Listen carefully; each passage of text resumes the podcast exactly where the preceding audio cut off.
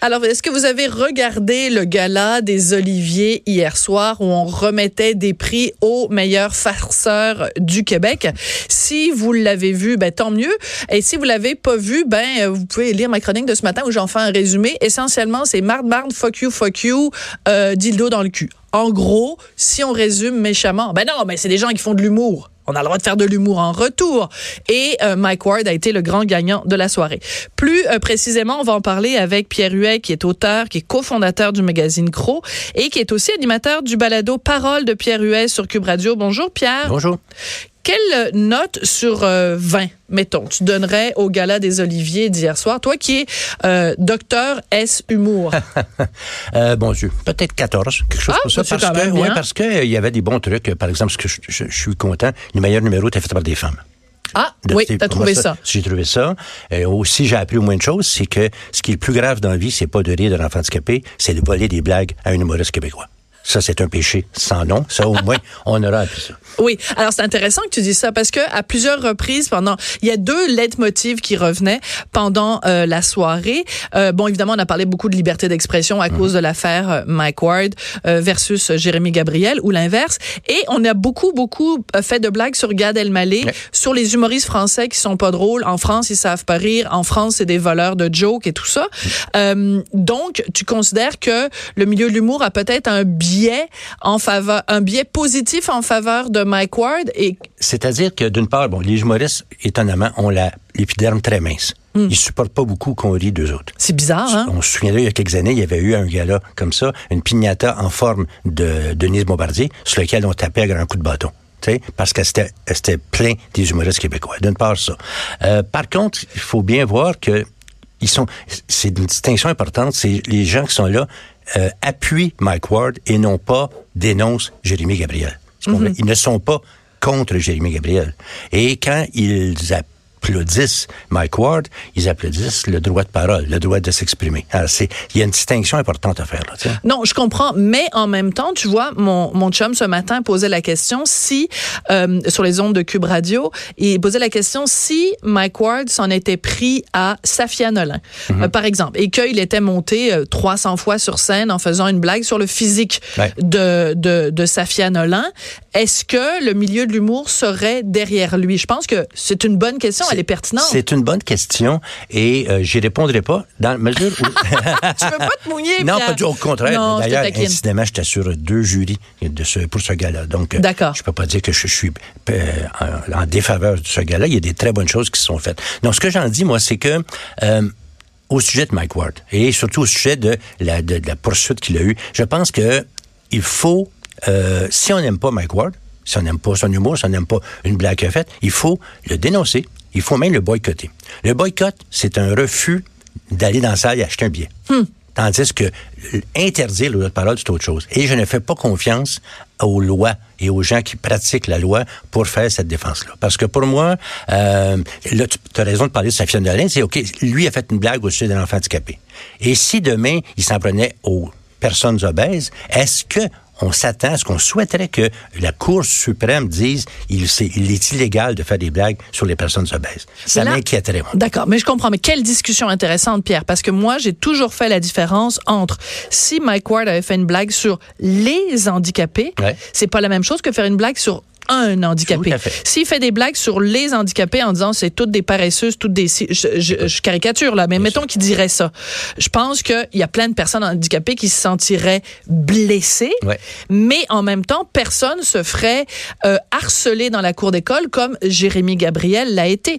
Puis dans le cas de Safia Nolan, quand euh, certains ont critiqué, certains ou certaines ont critiqué au lendemain du fameux gala de la disque où elle était arrivée habillée un petit peu n'importe comment, certains ont critiqué son habillement, ben, elle a fait face à une vague d'intimidation ouais. sur les médias sociaux. Donc, pourquoi, quand Safia Nolin se fait critiquer et ça crée une vague de haine, on dénonce la vague de haine, mais quand Mike Ward s'en prend à Jérémy Gabriel et que ça provoque une vague de haine, tout d'un coup, on dit, ben oui, ben il y a le droit, c'est un artiste.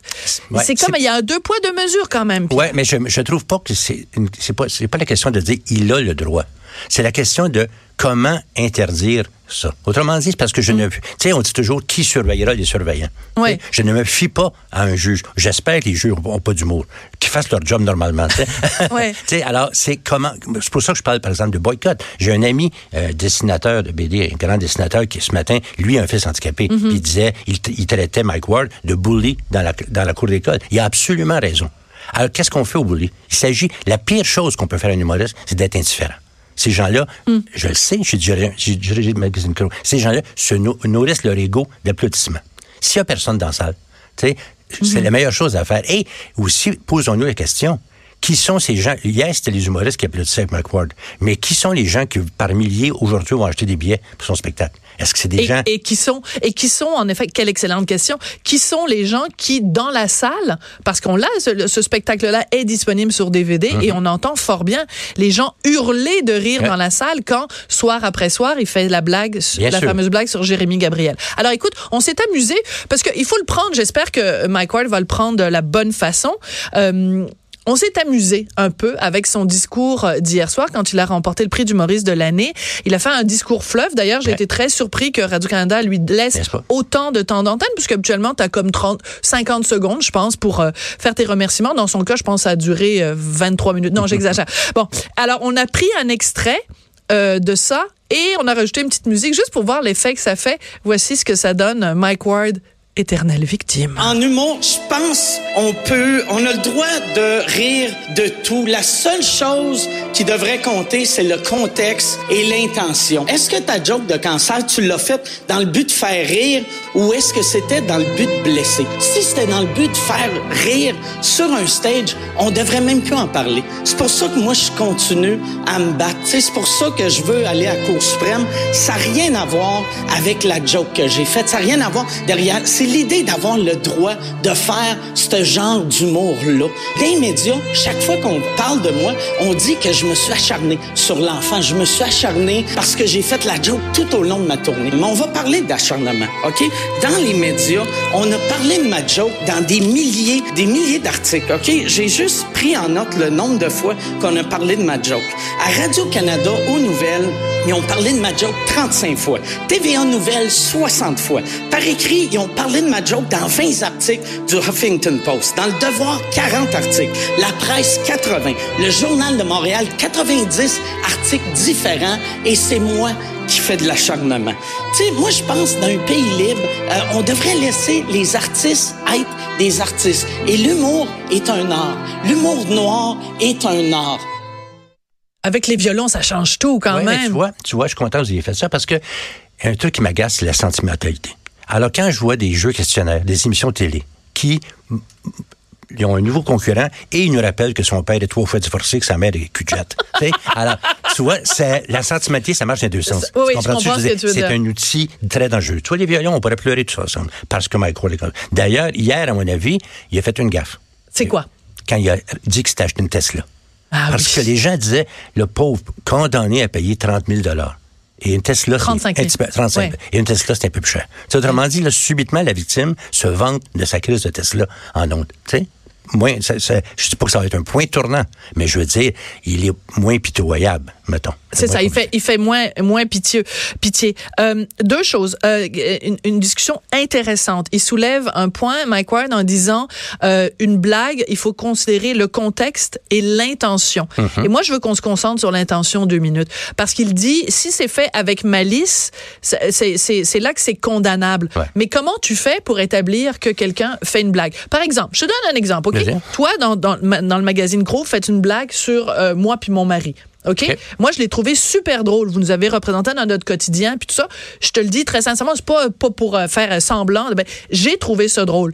Qu'est-ce qui me dit que ton intention, c'était pas, euh, vous êtes réunis en gang, vous avez dit, hey, on va venger, c'est du Rocher Martineau. Je- ça change strictement rien. L'intention, comment veux-tu qu'on devine c'est quoi l'intention? T'as raison, mais il y a- il y, a un truc, j'aurais pensé qu'il serait allé là, c'est sur la question du personnage public. Écoute, si tu penses que Mike Ward est méchant avec Jérémy Gabriel, je vais te rappeler un truc qu'on a fait dans le crew. Oui. On, a fait, on a fait un jour un spécial handicapé.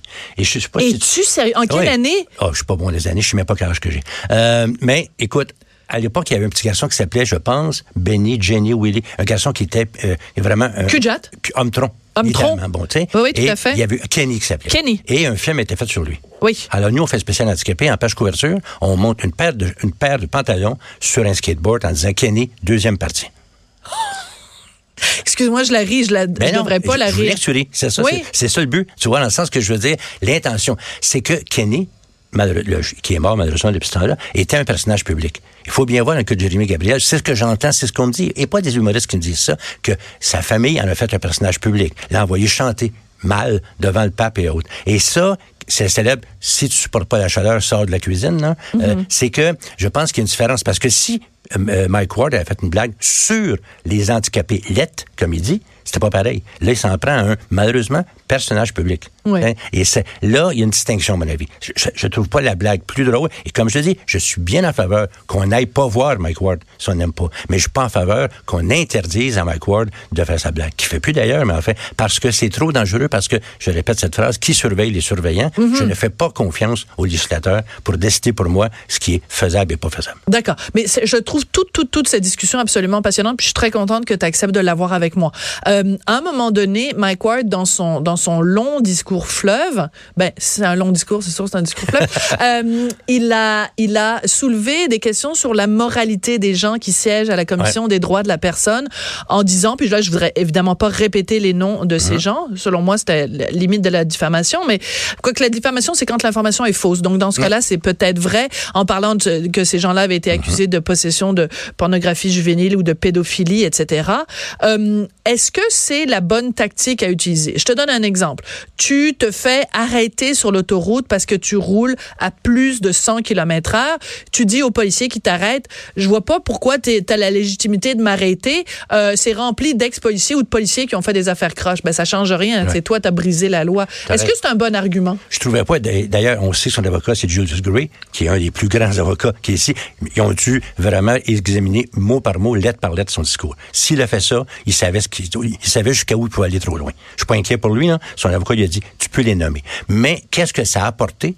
Moi, ça m'a donné strictement. Ah bon, il y, a, un être humain qui a été qui t'accusait toi-même et qui était accusé de pédophilie. Alors, ok, il a perdu sa job ou il est poursuivi, ou il- mais en quoi ça change quelque chose à toi? C'est un peu déplacer le discours.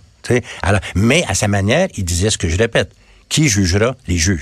C'est Autrement dit, que si un jour le- les, les 7 ou 8 ou 9 juges la- qui sont sur la Cour suprême, on découvre qu'il y en a un qui bat son enfant puis que l'autre trompe sa femme, tu sais, Ça changera rien. c'est ça. Alors donc, mettre ça entre les mains d'individus, c'est dangereux. Et je, je ne veux pas que des gens décident pour moi ou pour des humoristes ou pour des, des, des hommes publics qu'est-ce qui se dit ou pas. Je pense que, je répète, la meilleure chose à faire, c'est de d'ignorer Mike Ward. De pas, c'est, autrement dit, la meilleure réponse, c'est d'avoir une dignité qu'il n'a peut-être pas. D'accord. Euh, j'ai un ami qui est humoriste. Euh, Ben, j'ai beaucoup d'amis qui sont humoristes, donc je veux pas que les gens fassent tout juste une association avec un de mes amis humoristes qui est super connu. Peu importe. J'ai un ami qui est humoriste et lui, il capote. Il capote parce qu'il dit si euh, Mike Ward perd dans la prochaine manche, ça va être fini. On ne pourra plus rien dire. Est-ce qu'il a raison, cet Ben, ami-là, il de a- capoter? Je pense qu'il a raison parce que le, le- le cas précédent qui était là en Cour suprême, c'est pour un caricaturiste. Et j'ai mon ami Serge Chapelot s'inquiétait beaucoup parce que Oui. il avait dessiné un politicien qui en train d'arracher les ailes à une mouche. Et il était poursuivi, il était trouvé coupable pour ça, jusqu'à temps que ça soit renversé en Cour suprême. Pourquoi cruauté envers les animaux? Ben, c'est-à-dire qu'un gars qui arrache les ailes à une mouche est prêt à tout faire. C'est un individu en dessous, en dessous de n'importe quoi. Pourtant, les politiciens passent leur temps à enculer des mouches, puis il n'y a personne qui, qui Ben, fait une plainte là-dessus. arrache pas les ailes. Ouais, Euh, ben, peut-être après, une fois qu'ils les ont enculés, on sait c'était un caricaturiste éditorial dans un journal à Winnipeg ou je sais pas quoi, Ah oui. qui a été poursuivi et a été trouvé coupable. Heureusement, cette fois-là, la Cour suprême a renversé le jugement. Mais, effectivement, euh, c'est qui les, les juges. C'est autrement dit, qu'est-ce qui me dit que ma blague, je fais une blague banale, ma- ma- ce qu'on a fait avec Kenny dans le Croc, Oui. ben sans doute, il y a de ça 15 ans, 20 ans. Alors, est-ce qu'on est, on serait-tu retrouvé en Cour suprême? Je ne le sais pas. Puis euh, aussi, ben, tu sais, McCord, il dit, je suis prêt à aller en prison pour défendre ce, ce, ce principe-là. Bon, ça, c'est un Ben, autre, là, ressortez les un autre violons. débat. Ressortez les violons. Oui, oui, c'est ça. Bon, on va euh, une autre fois peut-être. Euh, de façon générale, euh, pendant euh, ce gala, tu l'as dit, tu as trouvé les, les interventions des femmes très drôles. Oui. Euh, à un moment donné, il s'est passé quelque chose que j'ai trouvé assez rigolo. Donc, il y avait ces deux humoristes qui dénonçaient le fait que bon, euh, on n'avait pas la- le même regard envers les femmes humoristes, qu'on n'avait pas la même euh, présence des femmes humoristes. Et je trouvais ça assez ironique d'une certaine façon parce que Lise Dion venait de gagner euh, le, le, trophée du meilleur vendeur. Euh, son prochain spectacle, il y a déjà 100 000 billets de vendus et même pas encore monté sur scène.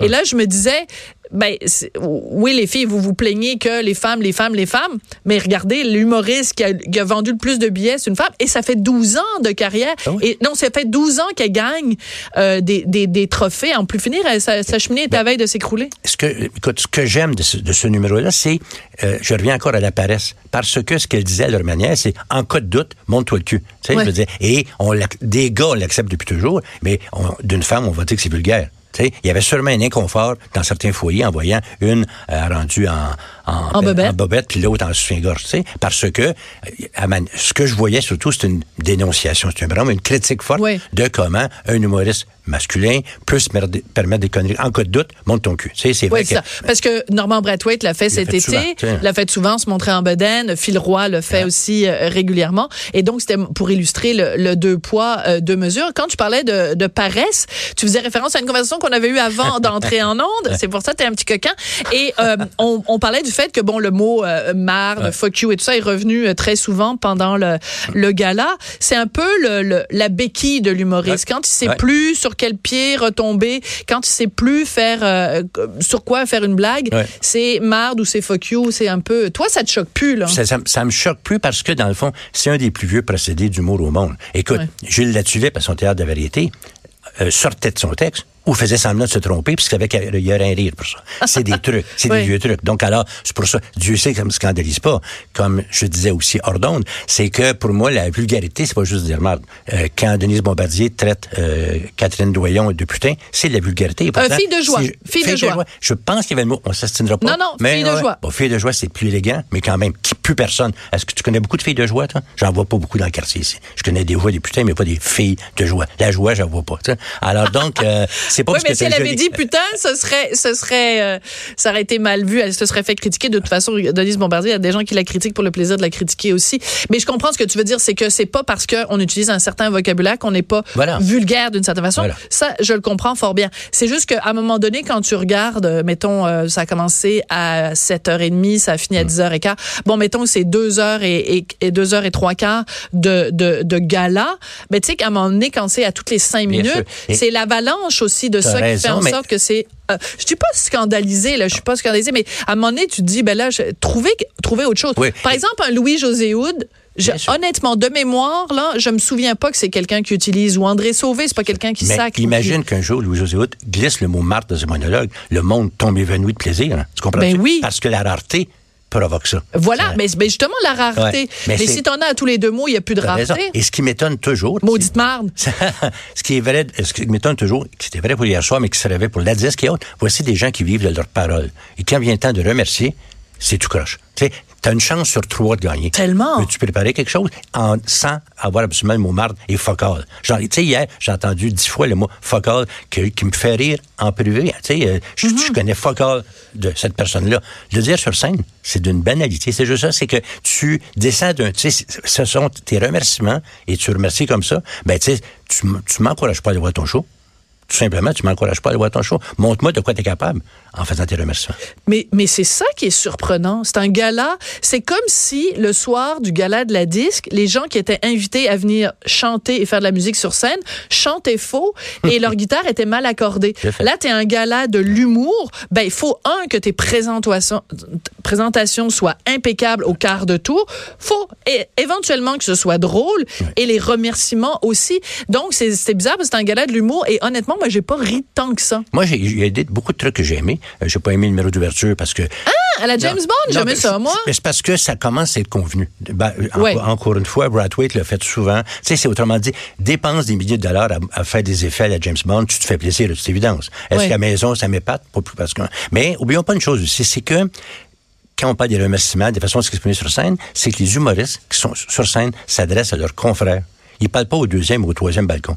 C'est un milieu très, très, très, euh, consensuel, celui du Et c'est aussi, excuse-moi de dire une expression anglaise, mais c'est beaucoup des inside jokes qui se font des blagues entre eux sur, euh, bon, un tel est comme ça, un tel est comme ci. Mais tu sais, euh, oubliez pas, vous le faites pour votre ben, public. Comme je dis, il, parle, il parlait au parterre. Il parlait pas au deuxième ou au troisième étage. Il T'as tout à fait raison. qui était invité en haut. Au plouc? S'il connaissait le mot, il l'aurait utilisé. Oui, c'est ça, mais c'est peut-être un peu trop sophistiqué. Ben, Ouais. c'est euh, fille de joie, ils regarderont dans le dictionnaire aussi. Et Pierre, ça a été vraiment un plaisir de te parler. Puis c'est c'est très intéressant. Tu as, soulevé vraiment beaucoup de très très bons euh, arguments. Ça a été une discussion vraiment passionnante. C'est très apprécié. Pierre Huet, donc auteur, cofondateur du magazine Cro, animateur du balado Parole de Pierre Huet, qui est disponible en tout temps dans la section balado de Cube Radio.